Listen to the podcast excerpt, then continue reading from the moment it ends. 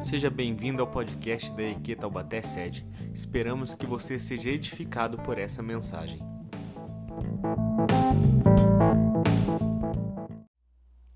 Hebreus, no capítulo 12, no verso 1 e no verso 2, vai dizer o seguinte: Portanto, nós também, que estamos rodeados de uma tão grande nuvem de testemunhas, deixemos todo o embaraço e o pecado que de tão perto nos rodeia e corramos com paciência a carreira que nos está proposta. Olhando para Jesus, autor e consumador da fé, o qual, pela alegria que lhe estava proposto, suportou a cruz, desprezando a afronta, e assentou-se à destra do trono de Deus, e somente até aí. O livro de Hebreus é um livro que ele trabalha muito uma, a questão da maturidade. É um livro que, particularmente, eu acho que ele é um pouco difícil é, de, de, entender. Eu acho que ele é, ele é muito, muito pesado naquilo que ele passa, na mensagem que ele passa. Para você entender bem o livro de Hebreus, você tem que ter um conhecimento muito bom do Pentateuco, dos cinco primeiros livros da Bíblia. Sabe aquela parte que a gente chega lá em Êxodo, Número, Levítico, Deuteronômio, que a gente fala, hum, acho que eu vou dar uma pulada nisso daqui? Então, eu sinto lhe informar que Hebreus, quase 70% deles são referências ao Antigo Testamento. São referências a, a, a esses momentos. Então, se a gente tiver um bom conhecimento, uma boa noção daquilo que está sendo falado lá no princípio, a gente vai conseguir entender aquilo que o autor aos Hebreus, que nós não fazemos a mínima ideia de quem é, quis escrever e quis relatar. E Hebreus, como eu falei, ele é um livro que ele vai trabalhar muito essa temática da maturidade da fé. Tanto que se você olhar para o capítulo 11, você vai ver que vai ser falado sobre os famosos heróis da fé aqueles que pela fé conquistaram tais coisas, aqueles que pela fé obedeceram, aqueles que pela fé perseveraram. Então, Hebreus, o, o capítulo anterior a esse que a gente está lendo, o autor ele vai estar tá escrevendo sobre homens que desde antes da, da, gente pensar em fé, da gente conceber qualquer tipo de coisa do gênero, eles já caminhavam com Deus, já caminhavam em fé diante de Deus, e essa caminhada deles foi uma progressão de perseverança, de paciência e de maturidade. Por isso, quando nós chegamos no capítulo 12, nesse primeiro trecho que vai dizer, portanto, talvez, portanto, também, uma vez que estamos rodeados por uma tão grande nuvem de testemunhas, aqui está fazendo uma alusão clara a esses homens de Hebreus 11. Então, quando a gente fala sobre essa nuvem de, essa nuvem de testemunhas, está sendo falado sobre isso que a gente acabou de ler, ou que deveria ter lido pelo menos. Sobre esses grandes heróis da fé. Homens que eram iguais a nós, mas que venceram. Homens que receberam, receberam um elogio, e receber elogio é bom, não é? É muito bom. Mas o tipo de elogio que eles recebem no texto é um tipo de elogio que eu vou ser muito sincero que eu, eu gostaria de, de receber no fim da minha vida. Acima de falar, ah, o Mateus foi um cara legal, Mateus foi um cara esforçado, sabe? acima dessas coisas, quando a gente vê e, falando sobre esses homens que eles foram homens, que a terra não foi digna deles, isso mostra muito sobre quem eles eram em Deus, sobre aquilo que eles conseguiram construir em Deus, sobre esse nível de maturidade que esses homens alcançaram. E é bom entender que são homens pecadores e falhos que nem nós. Nós falamos aqui em Hebreus 11 de Abraão, alguém que creu em Deus sim, mas que por tantas vezes teve dúvida. A gente fala de Moisés, alguém que foi alguém que no final de sua vida teve as maiores honrarias que poderia ter. Mas que por diversas vezes ele vai chegar perante Deus e falar: Deus, eu não dou conta desse negócio, não. Oh, Deus, o que, que isso é? Por que, que você não escolheu outro? Isso acontece com tantos outros. Em determinados, em vários momentos que eles vão ter esse confronto de si com Deus.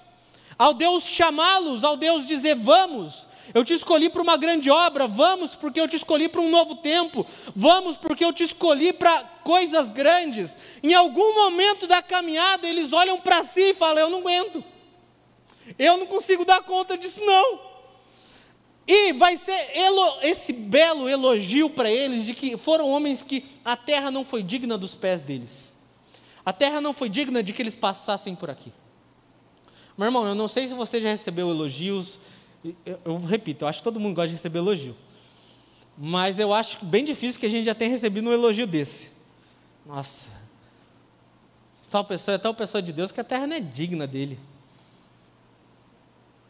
Isso mostra, repito, um lugar de maturidade que esses homens conseguiram, que nós devemos olhar para isso e entender que Deus nos chama para esse lugar. Portanto, uma vez também rodeado por tamanha nuvem de testemunhas. Em Hebreus 12, no verso 1 e no verso 2, vão ser apresentados alguns personagens. E aquilo que o, o, o autor vai estar tá querendo falar é como se ele comparasse um corredor. Tá, tenta imaginar o Usain Bolt na vida aí. O cara é mais rápido que o vento. Você piscou, já, o homem já bateu um novo recorde. É como se a gente assistisse uma Olimpíada. Eu amo a época de Olimpíada. E está aquele ser humaninho ali que se propôs a correr perante um estádio inteiro, observando a, a, a, o trajeto dele, observando tudo aquilo que ele se propôs a fazer. Então, esses dois versículos, eles trabalham mais ou menos nessa temática. A temática de que existe um corredor, existe alguém que está para a corrida, Existe testemunhas que estão vendo aquilo que ele está fazendo. E existe um objetivo que ele deve alcançar nisso. Então, quando vai falar sobre, portanto, que uma vez estamos rodeados de tão nuvem, uma tamanha, tão grande nuvem de testemunhas, está falando desses homens da fé. A Bíblia está falando de legado. A Bíblia vai estar falando que o evangelho que nós pregamos hoje, o evangelho que nós cantamos hoje, o evangelho que nós vivemos hoje, ele começou há muito tempo atrás. Por mais que a gente queira inventar a roda, muitas vezes a gente não vai conseguir. Por mais que a gente queira pregar coisa nova, a gente não vai conseguir, já, já aconteceu tudo. A Bíblia vai estar falando de um legado que nós assumimos, não dos nossos pais, não dos nossos avós, mas é um legado que vem lá de Gênesis. É um legado que começa lá com os patriarcas, quando Deus escolhe Abraão, quando nem existia fé praticamente. Meu irmão, que loucura. Deus chama Abraão e Abraão vai, sem saber para onde ele estava indo. E assim vai acontecendo de Deus tantas vezes na história ir chamando homens e eles apenas dizerem sim, Senhor, eu te seguirei. Sim, Senhor, eu irei contigo. Então, Hebreus, nisso que a gente leu, está tratando sobre a nossa jornada, a nossa corrida de fé. Que é importante que venhamos entender que todos nós estamos numa corrida de fé. Na vida que vivemos aqui na terra, com esse dom que nos é dado, essa graça dada de Deus, de estarmos todos aqui reunidos, de estarmos todos aqui é, podendo desfrutar dessa graça que é viver, que Cristo nos chama para uma corrida, que ela não começou em nós, mas que ela começou há muito tempo atrás. E que o jeito de se correr no Evangelho não é sozinho. Portanto, uma vez que estamos rodeados de tão grande nuvem de testemunhas, está falando sobre esses heróis da fé, está falando sobre o legado que esses homens começaram, que esses homens perseveraram, que esses homens tiveram paciência, que eles depositaram confiança e paixão em Deus, e que chegou nisso a, a, até, a, hoje até nós. Está falando que a fé que a gente vive hoje começou há muito tempo atrás. E a fé que nós queremos ver dos nossos filhos, netos, bisnetos, tataranetos, tantos etos da vida para o futuro, ela depende da nossa corrida. Porque é como se nós fôssemos correr, é como se nós fôssemos nessa Olimpíada da vida. E aqueles que estivessem no estádio não fossem pessoas comuns, fosse apenas mais um, um irmãozinho aí. É como se a gente estivesse na linha de para dar a largada, a gente olhasse e falasse, tá, tá Moisésão dando, olhada. Fala, irmão, corre aí. Perna para que te quero. Porque quando Deus me mandou correr, eu corri. É como se olhássemos para o outro lado do estádio e, e pudéssemos enxergar Davi, dizendo: a gente começou, você continua. Mostrando que o evangelho ele é geracional. O evangelho ele parte desse princípio de legado. Se nós queremos nos propomos a correr essa corrida da fé, nós precisamos entender primeiro o bastão que nós pegamos de alguém, que nós não vamos sozinhos, nós herdamos uma fé de alguém. Assim como nós falamos na virada do ano, se nós hoje estamos aqui reunidos, se nós hoje enxergamos, é porque estamos sentados sobre ombros de gigantes, que talvez não sejam tão conhecidos mundo afora, mas só Deus sabe o sacrifício e o preço que foi pago para que hoje todos nós estivéssemos aqui reunidos. Sim ou não? E quando vai estar apresentando essa figura do corredor, é importante que nós venhamos a entender o que, que um bom corredor precisa. Não tem como a gente chegar num Usain Bolt da vida e, e tentar, numa conversa rápida com ele, ver que, cara, você conseguiu todos os recordes possíveis, inimagináveis que um atleta poderia conseguir. Se existe uma coisa que nós vamos encontrar que ele conseguiu para chegar nesse ponto, foi disciplina. E como eu já falei algumas outras vezes, a raiz da palavra disciplina é a mesma raiz da palavra discípulo. Porque Cristo nos chama para sermos seus discípulos, amém? Amém? amém? Mas para sermos bons discípulos de Cristo, precisamos ter disciplina. Precisamos ser disciplinados. Não existe um bom discípulo de Cristo que não tenha vida de comunhão com Ele. Porque é como se, é nessa figura, nós estivéssemos correndo. No dia que nascemos, foi dado, no dia que aceitamos Jesus, nascemos, enfim, foi dada a largada. E essa tão grande nuvem de testemunhas está dizendo: completem a corrida bem. Vivam a vida com excelência.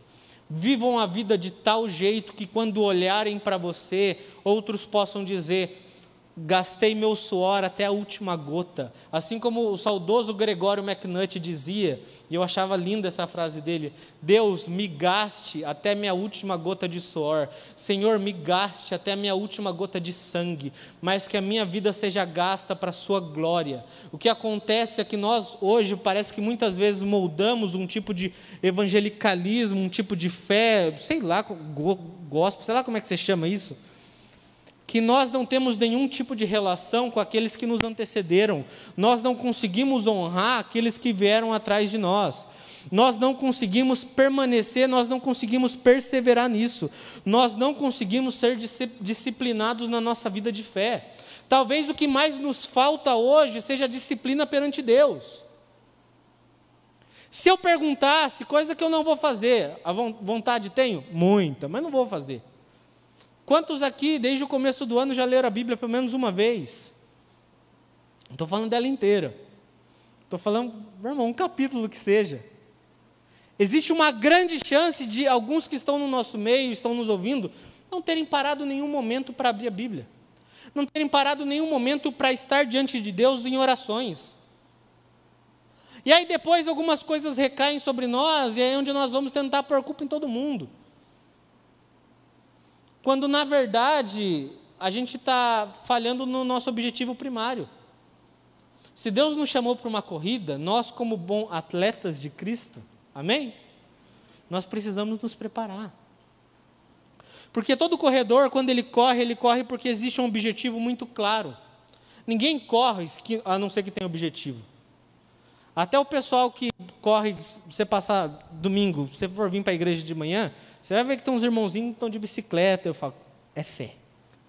Você vai ver que tem um, um, uma galera que está correndo, às vezes está frio, sete horas da manhã, eu falo, Jesus da glória. Mas algum objetivo tem nisso, estão visando algum tipo de recompensa sim. E nós temos que entender que existe uma recompensa para nós. Em Hebreus, no capítulo 10, no verso 36 e 37, não precisa abrir, diz o seguinte: Vocês precisam perseverar, de modo que, quando tiverem feito a vontade de Deus, recebam o que ele prometeu, pois em breve, muito em breve, aquele que vem virá e não demorará. Existe uma recompensa muito clara para todos nós, para todos nós que aceitamos essa jornada de fé para todos nós que aceitamos essa, essa corrida, é, é, essa, esse desafio, existe uma recompensa muito clara para todos nós e que deve sempre estar no nosso coração. Que Jesus voltará, sim, em breve voltará. Parece que nós tratamos esse discurso como mais um, um, um, discursinho qualquer, como mais uma ocasionalidade qualquer, não tem importância nenhuma. Parece que o nosso coração não clama, não anseia, Maranata, hora vem, Senhor Jesus. Parece que não queremos por muitas vezes que o tempo abrevie para que possamos estar junto com Deus.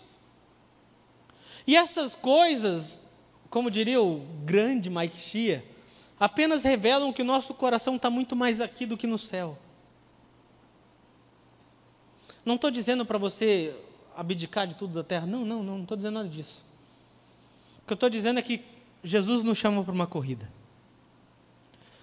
Sabe aquele dia que você, talvez ou aqui na frente, talvez no seu lugar, talvez num retiro, talvez em outra igreja, talvez no seu quarto, você fechou os seus olhos, chorando, não sei, e disse: Sim, Senhor, eu te seguirei. Sim, Senhor, eu irei contigo. Sim, Senhor, eu reconheço o teu senhorio. Sim, Senhor, eu te reconheço como Senhor e Salvador da minha vida. Sabe aquele dia que você desceu as águas e disse para toda a igreja, para todo mundo, pudesse ouvir, para, para o céu, para o inferno, para que todo mundo pudesse ouvir, agora seguirei ao Senhor, e não importa o que sobrevenha sobre mim, seguirei ao Senhor. Sabe esse dia? Desse dia que startou até agora, o quanto você tem corrido, o quanto nessa tua jornada você tem dado mais desculpas e tem, na verdade, caminhado ou tem estado parado. Porque todo corredor, todo atleta, ele precisa ter sim esse claro objetivo da onde ele quer chegar. Porque se ele não tiver esse objetivo de onde ele quer chegar, ele não vai chegar em lugar nenhum. Nós temos um objetivo, Hebreus fala sobre isso. Existe uma promessa, existe uma recompensa que nós vamos desfrutar. Mas nessa nossa jornada nós precisamos correr com perseverança e paciência, a fim de que possamos, no dia que o Senhor se apresentar para nós, alcançar isso. E repito, talvez nós muitas vezes tratamos isso não com a seriedade que deveríamos. De, ah, um dia Deus volta. E aí os nossos dias é como se eles perdessem o sentido. O domingo, o dia do Senhor, é como se fosse mais um dia normal. Não existe mais a, a, aquela ansiedade por estar junto com os irmãos adorando a Deus. Não existe mais uma paixão no coração para parar e, e, e ouvir a Deus. Todos que se dispõem a correr precisam se preparar para isso. E é importante entender que leva-se muito tempo para se preparar. Se eu hoje, no dia de hoje, no dia 17 de janeiro, eu resolver, vou correr 21 quilômetros. Meu irmão, vai eh, levar, acho que no mínimo uns dois anos aí, talvez, para me preparar para isso. Eu não vou, vou correr 21 quilômetros, sexta-feira. Mas nunca. Só se o SAMU for do meu lado. É a única chance. Nos cinco primeiros quilômetros, estou aqui, ó, substituição, professor, não aguento mais não. Porque leva-se tempo para preparar. E talvez essa nossa ansiedade por obter respostas muito rápidas, ela mais nos atrapalhe do que nos direcione para algum lugar. Porque leva-se tempo para nós construirmos coisas, leva-se tempo para nós nos prepararmos para a nossa jornada de fé. Por isso que eu já disse tantas vezes, existe uma grande chance de, em muitos momentos, você orar e não sentir nada. Por isso, existe uma grande chance de, em muitos momentos, você ler a Bíblia e você fala, tá. Meu irmão, para isso a palavra persevere. Porque leva-se tempo para preparar. Eu não posso chegar e falar, quer saber? Vou, vou representar o Brasil na Olimpíada de Tóquio. 800 metros. Quero ver quem segura eu. Meu irmão, acho que de carro eu perco para os caras. Porque eles estão se preparando há quantos anos? Quantos anos se preparando para um momento? É isso. uma vida inteira que nós devemos nos preparar para esse momento do retorno de Jesus. E aí a beleza de buscarmos o, o Deus eterno, o Deus imortal, porque levaremos a vida inteira, uma eternidade inteira para conhecê-lo como ele realmente é. Isso serve para o nosso coração ansioso, para o nosso coração frustrado, para o nosso coração desanimado, para o nosso coração frio, que muitas vezes quer se desapegar da fé, que muitas vezes quer se desapegar da comunhão com Deus. Isso é suficientemente para dizer para ele: calma, tenha paciência, tenha bom ânimo, persevere, porque Cristo te chamou para uma corrida. E o Cristo que te chamou para uma corrida, ele te chamou porque ele sabe ele sabe que você consegue. Só que ele sabe que sozinho você não consegue. Essa tão grande nuvem de testemunhas que está sendo falado são desses homens, são desses heróis que venceram. A palavra que vai ser usada para testemunhas, ela, é, ela pode ser entendida e traduzida também como mártires da fé. O que isso quer dizer? homens que derramaram as suas vidas por Cristo. Homens que olharam para as suas vidas e não tiveram nela nenhum tipo de, de, de visão de ganho a não ser buscar a Cristo. Homens que olharam para a dor que recaiu sobre eles diversas vezes e conseguiram ressignificar isso de tal modo que entenderam que para ser um bom atleta, a dor torna-se sua aliada e não sua inimiga. Eu tenho alguns amigos que são atletas, dos esportes diferentes. E uma vez conversando com um grande amigo meu, ele é fisiculturista, e, e eu perguntei justamente isso para ele. Falei, cara, mas e aí? Porque toda semana você puxando esses pesos absurdos, e o seu corpo? Eu falei, Mateus, a gente aprende a se tornar amigo da dor. A gente aprende a entender que ela ocasiona um fruto positivo na nossa vida. Nós precisamos aprender a ressignificar os momentos de dor que nós passamos. Entendendo que não é Deus que está enviando o mal sobre nós, mas Deus está nos dando, nos dando a graça suficiente de falar: perseverem na corrida a tal ponto, permaneçam na corrida a tal ponto, que até a dor que recaiu sobre vocês, vocês vão conseguir ressignificar elas de algum jeito. Talvez seja esse um dos nossos grandes problemas. Não conseguimos dar um novo significado para a dor que recaiu sobre nós, para o momento difícil que recaiu sobre nós. Então, como atletas, diminuímos o ritmo. Então, como atletas, então, como corredores, paramos.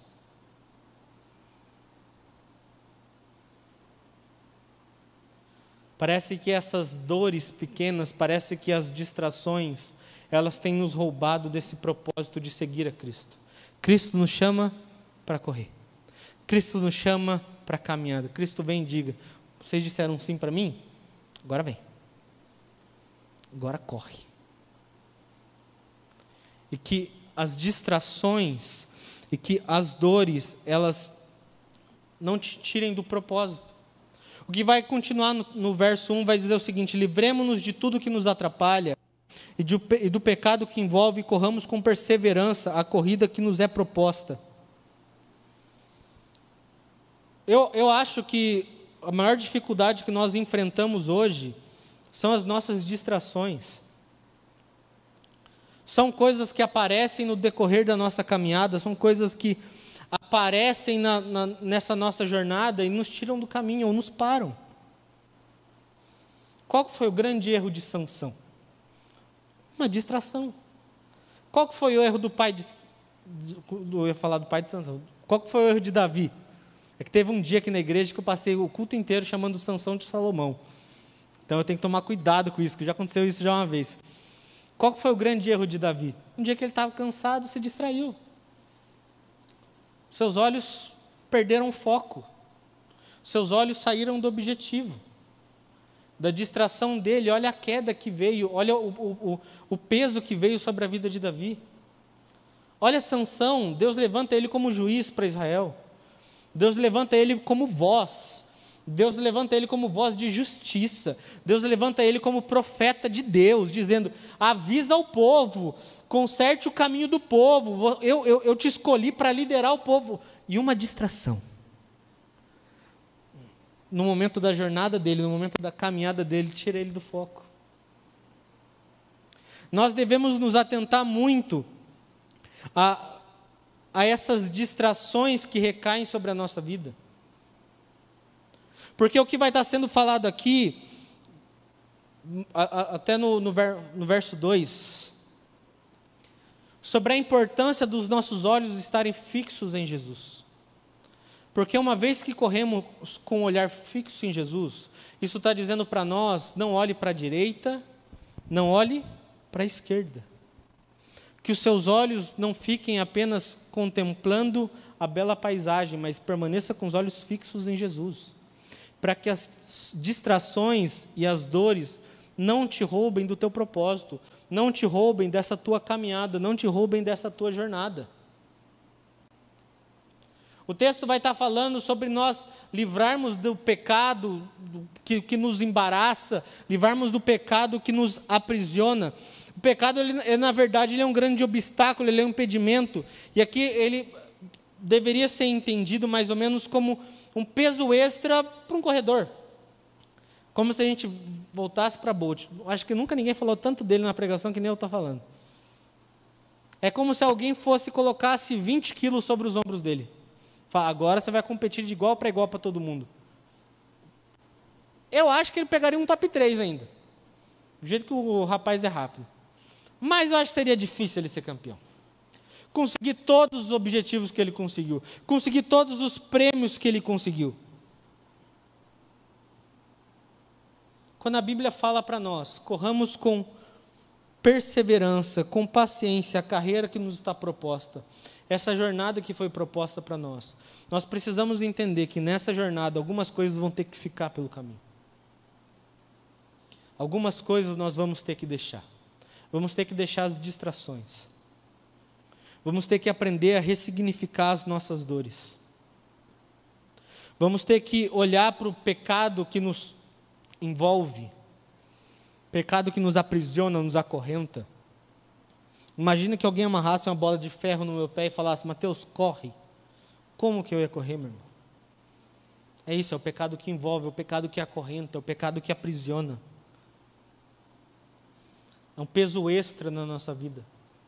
Por isso a palavra de Deus vai dizer para nós continuar de, de maneira constante, estarmos pedindo perdão e nos arrependendo dos nossos pecados. Salmos 32, verso 3 diz: Enquanto mantive meus pecados inconfessos, enquanto mantive meus pecados em segredo, meus ossos se definhavam e minha alma se agitava em angústia. Os ossos são a última coisa que se deteriora no corpo do ser humano. Depois disso não tem mais nada. Os ossos são aquilo que sustentam e mantêm o corpo em pé. Você pode até estar com alguns probleminha. Pode até estar com algumas coisas não funcionando tão bem, mas se seus ossos não estiverem bons, irmão, você vai precisar da ajuda de alguém, de alguma coisa, de algum objeto, para conseguir se sustentar em pé.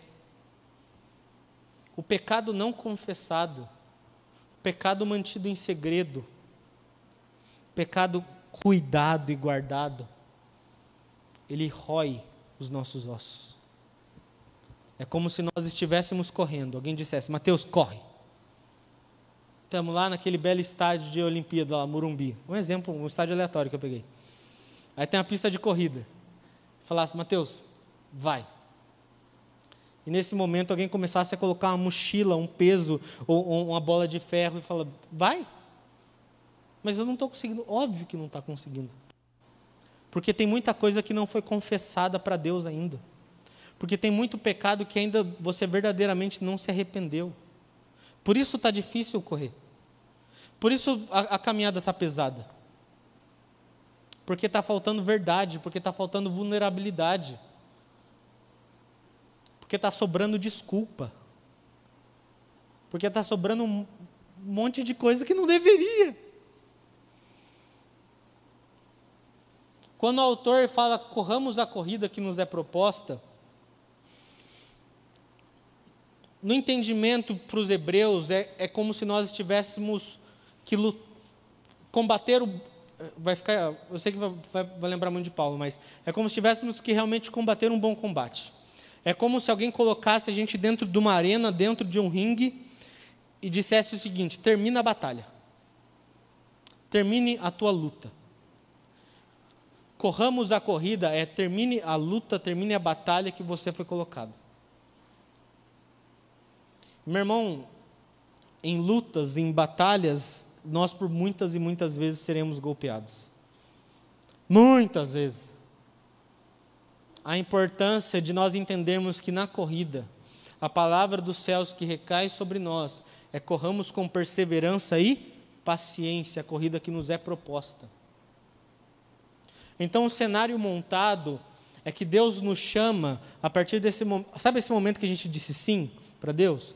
Deus está dizendo para nós: corre, corre ao meu encontro, corra em minha direção.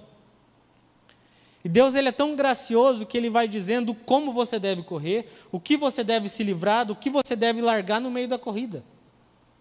Das distrações, se afasta. Das dores, ressignifica isso. Do pecado, confessa, porque senão o pecado vai te travar na tua corrida, senão o pecado vai te travar na tua caminhada. Parece que muitas vezes nós, na caminhada, botamos muita culpa no demônio. Ah, mas o demônio está fazendo isso na minha vida, mas Satanás está fazendo aquilo na minha vida. E não temos o mesmo ímpeto de falar dos nossos pecados perante Deus. Não temos a mesma velocidade de falar perante Deus, Deus, Olha eu aqui como Moisés, eu não sei nem falar, o que, que o Senhor me escolheu, Deus? Olha eu aqui como tantos outros, do, dos homens eu sou menor, o que, que o Senhor me escolheu? Quando nós olhamos a história dos heróis da fé, nós percebemos homens, percebemos pessoas como nós. Quando olhamos para a vida de Davi e os seus constantes problemas de, de, de, de ordem, de, de de confusão mental, a gente olha para a gente. Nas orações que ele fazia, Deus, eu não aguento mais ser perseguido, Deus. Deus, parece que o Senhor me abandonou. Nas orações que ele expressa tanta verdade de falar, Deus, por favor, se manifesta. Que nós possamos olhar para esses heróis da fé, que nós possamos olhar para esses homens, para tantos outros que vieram depois, tantos homens, tantas mulheres que vieram depois. E perceber que se eles conseguiram completar a corrida de maneira digna, de maneira honrosa, nós também conseguimos. E quando Cristo chama a mim e chama a você que me ouve para a caminhada, é porque você consegue completar essa corrida. Só que você vai ter que aprender a se desprender de algumas coisas. Você vai ter que aprender a se desprender de algumas coisas. Aprender a se desprender do teu pecado. Aprender a ressignificar as suas dores. Aprender a fugir das distrações. E perseverar. Perseverar. Na transição de Moisés a Josué, é, irmão, acho que esse ano vocês vão me ouvir falando, sempre dando exemplo desses caras. A palavra perseverança, ela aparece incontáveis vezes. Deus dizendo a Moisés, persevere. Deus dizendo a Moisés, seja forte. Deus dizendo para José, seja forte. Chega uma hora que Josué fala para o povo de Israel: sejam fortes e corajosos. Perseverem, não desanimem. É um constante recado dos céus que nós devemos ter claro nos nossos corações, que para a corrida que nós fomos chamados para correr, precisamos ter isso, isso selado em nós, essa resistência, essa perseverança, não desistir, não abandonar a corrida por qualquer coisa. Porque como todo bom corredor corre porque tem um objetivo, corre porque tem uma recompensa que ele está avisando, nós também temos a nossa recompensa. Recompensa que ouro e prata não podem suprir. Recompensa que a terra não pode ser maior do que ela. A recompensa de habitar com Cristo eternamente deveria satisfazer o nosso coração a tal ponto que qualquer tipo de coisa que venhamos a passar nessa nossa jornada, nessa nossa caminhada, se tornasse insignificante perante o objetivo que eu busco alcançar, que é conhecer a Cristo e ser conhecido por Ele. Vocês estão comigo? Mantenha os olhos fixos em Jesus, Autor e Consumador da fé. Mantenha os olhos fixos e, e, o Novo Testamento ele trabalha muito a, a, a figura dos olhos, muito, muito, muito. Vai falar lá em Mateus: se os teus olhos forem bons, todo o teu corpo terá luz. Se os teus olhos forem maus, todo o teu corpo habitará em trevas. Porque para onde nós estamos olhando, o, o, tipo de objetivo que determinamos é o que vai manter o nosso coração ou não na caminhada. Quando nós olhamos para Cristo, o autor e o consumador da fé, a Bíblia está falando: olhem para aquele que é a origem de todas as coisas, olhem para aquele que é o Alfa, e saibam que vocês estão olhando para o Ômega também. Saibam que vocês não olham apenas para a origem de todas as coisas, mas também vocês olham para aquele que vai consumir todas as coisas. Aquele que desde antes de você nascer já estava, já habitava entre os homens, já habitava, já produzia boas coisas na terra, já sonhava, já pensava em nós e aquele que no fim de todas as coisas nos espera ao seu lado. Que nós possamos ter de maneira muito clara que nessa nossa corrida, Cristo, Ele é a promessa e Cristo é a esperança para nós. Cristo é a, é a promessa de que estaríamos com Ele, de que não estaríamos só. E Cristo é essa esperança de que Ele em breve voltará. Sim, Ele voltará. E o verso 2, ele vai estar terminando então falando sobre Jesus. A qual com grande alegria suportou a aprovação, a qual com grande alegria suportou o que estava proposto, suportou a cruz, desprezando a afronta e sentando-se à destra do trono de Deus. A história que corre então é que, desde o nosso sim, o tempo está correndo. E nós devemos correr de volta. E não corremos sozinhos. Corremos de uma fé que começou há muito tempo atrás quase quatro mil anos atrás. Corremos de uma fé que começou lá com Abraão. De uma fé que Deus está resgatando desde o Gênesis de todas as coisas que restaurará completamente no fim de todas as coisas. Corremos completando a carreira desses homens. Corremos completando todo o, preço, tudo aquilo que eles pagaram. Dizendo, conseguiram? Eu consigo também. Sabendo que estamos correndo e tem essa grande nuvem de testemunhas, de heróis, de grandes heroínas da fé nos olhando e dizendo: não para. Não para. Não tire os seus olhos do objetivo maior da sua vida. Não tire os seus olhos do grande objetivo da sua vida.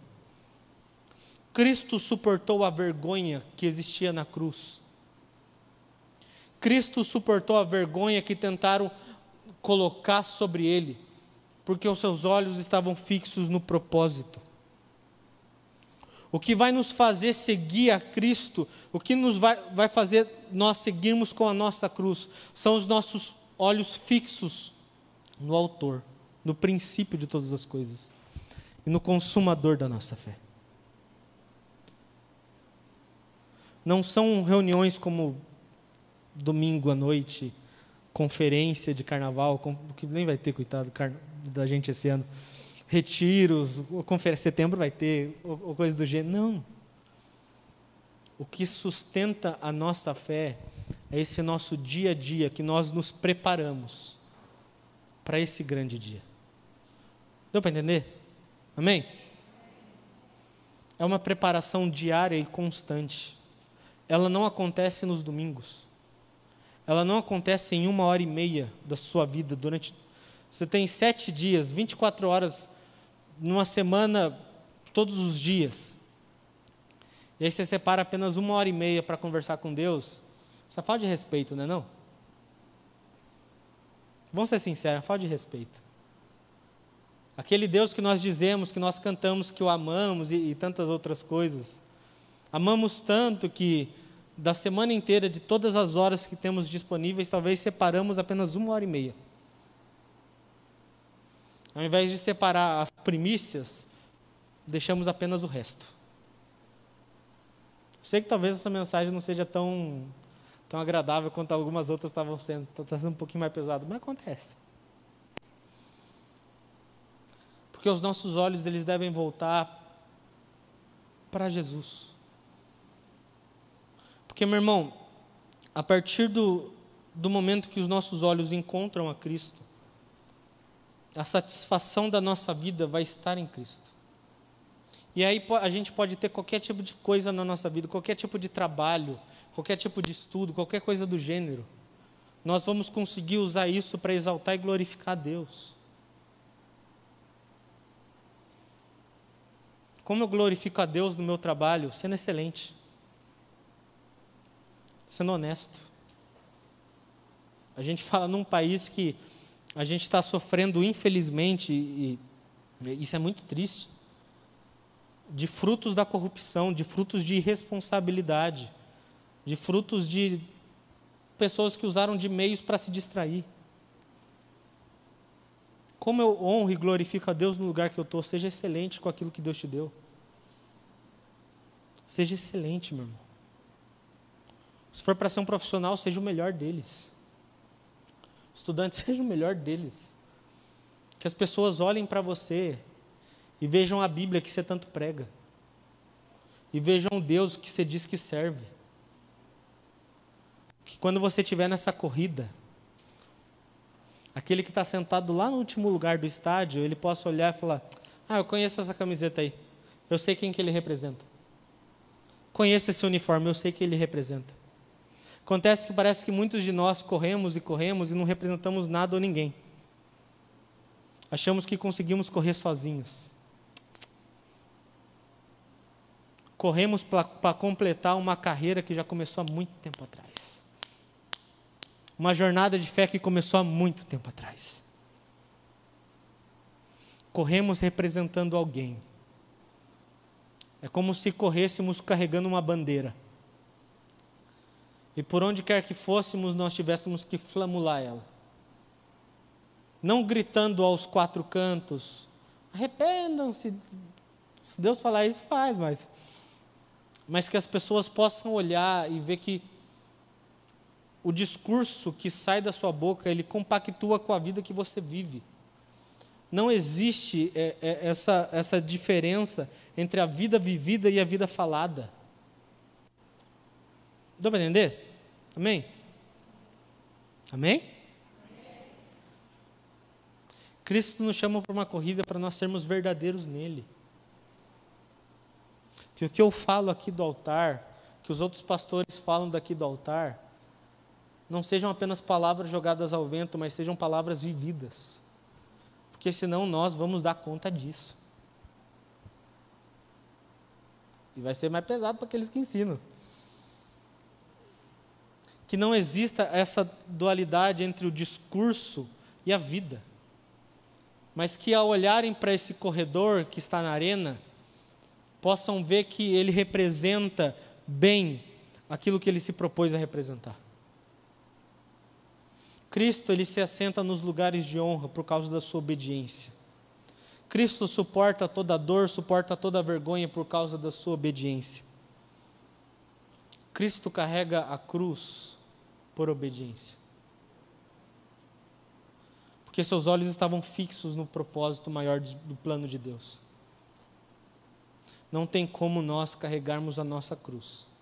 Não tem como nós carregarmos continuarmos nessa jornada se nós não formos obedientes. E a gente volta lá no começo. Todo bom corredor precisa de disciplina. Não ache que você vai conhecer a Deus reservando apenas uma hora e meia da sua semana. Desculpa, mas você não vai conhecer, nem você mesmo você vai conhecer. Talvez nem as músicas que canta aqui você vai conhecer. Talvez aconteça que uma vez aconteceu, eu estava no ITQ, eu, putz, essa história é maravilhosa. E aí o Jurandir estava dando aula para mim, e aí tinha um povo que ele estava meio avoado, avoado, avoado, assim. Ele falando, tinha uns dois, três que estavam em Nárnia, sei lá onde Deus estava. E o Jurandir, ele foi genial, eu espero fazer isso um dia. Ele começou a pedir para cada um, só que rápido.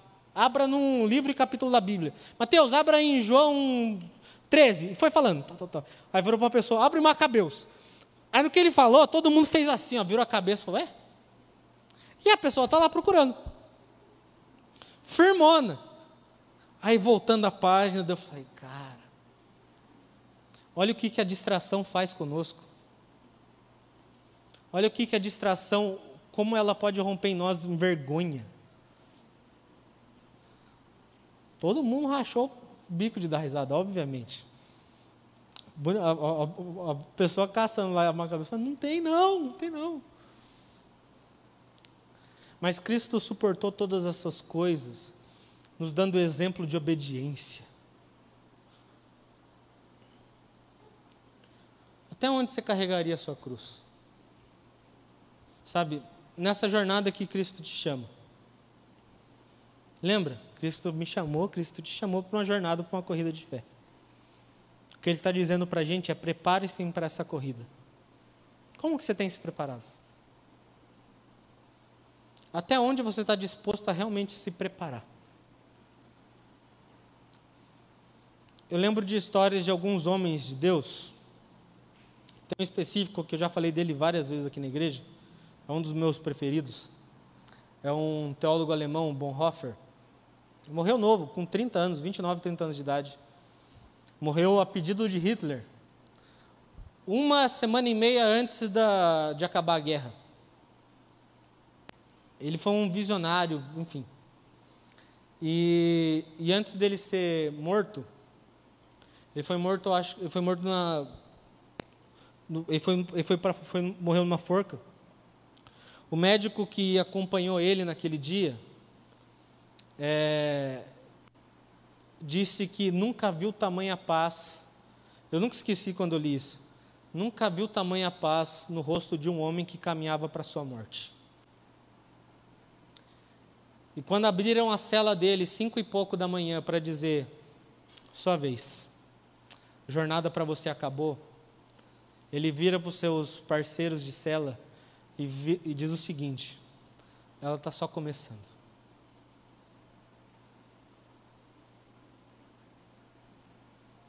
o homem que caminha até os degraus para o fim da sua vida, conseguiu encontrar tamanha satisfação em Deus.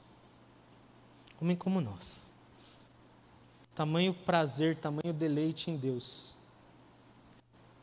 Que a morte não foi capaz de roubar a alegria da salvação dele. Que poderoso que é isso. Que poderoso é saber que, quando nós realmente nos preparamos, Deus nos chamará para esses lugares de honra, onde nem a morte irá nos assustar. Queria que você se colocasse em pé nesse momento.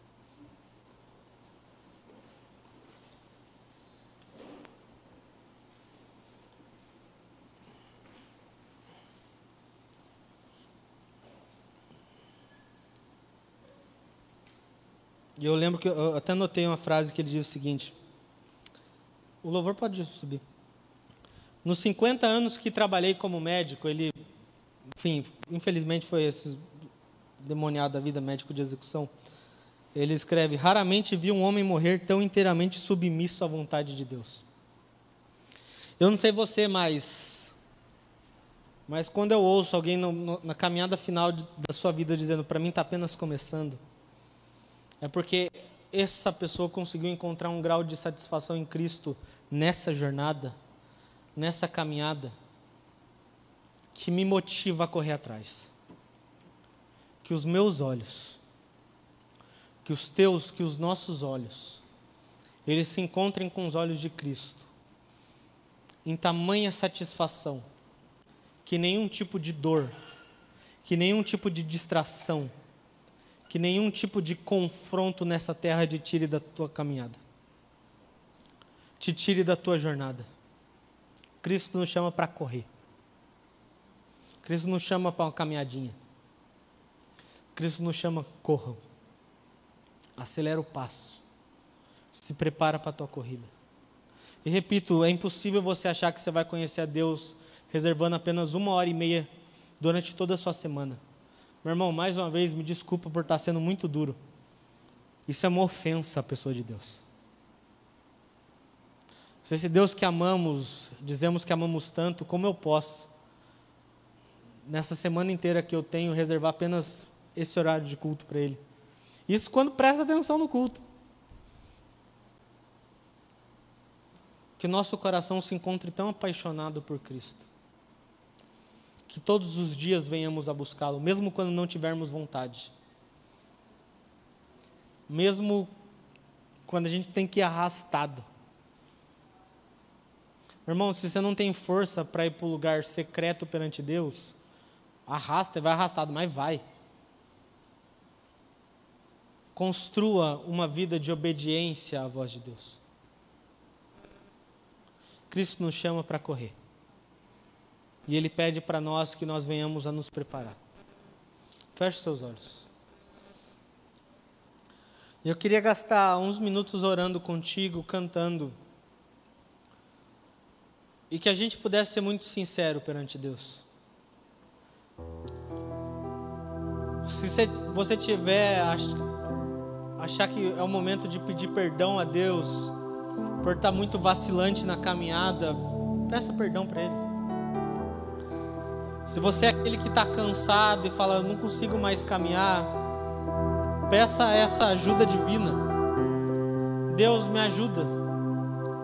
Talvez o pecado tenha me abraçado de tal forma que eu não estou conseguindo caminhar. Talvez eu esteja tão envolto em algumas coisas que eu não estou conseguindo dar um passo para frente. Pai amado, nós oramos como igreja, como tua noiva, Jesus.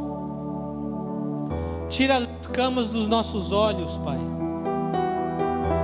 Que os nossos olhos possam voltar aos teus olhos, Jesus que os nossos olhos possam voltar a, em direção aos teus olhos, Jesus. Nós clamamos a Ti, Espírito Santo de Deus, possamos achar satisfação, graça, favor e amor, Pai. Que nós possamos nos satisfazer em Ti, na Tua presença, Jesus.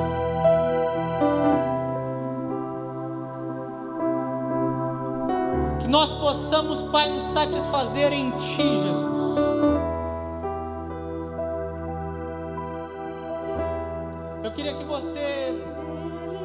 Erguesse um clamor aos céus nessa noite.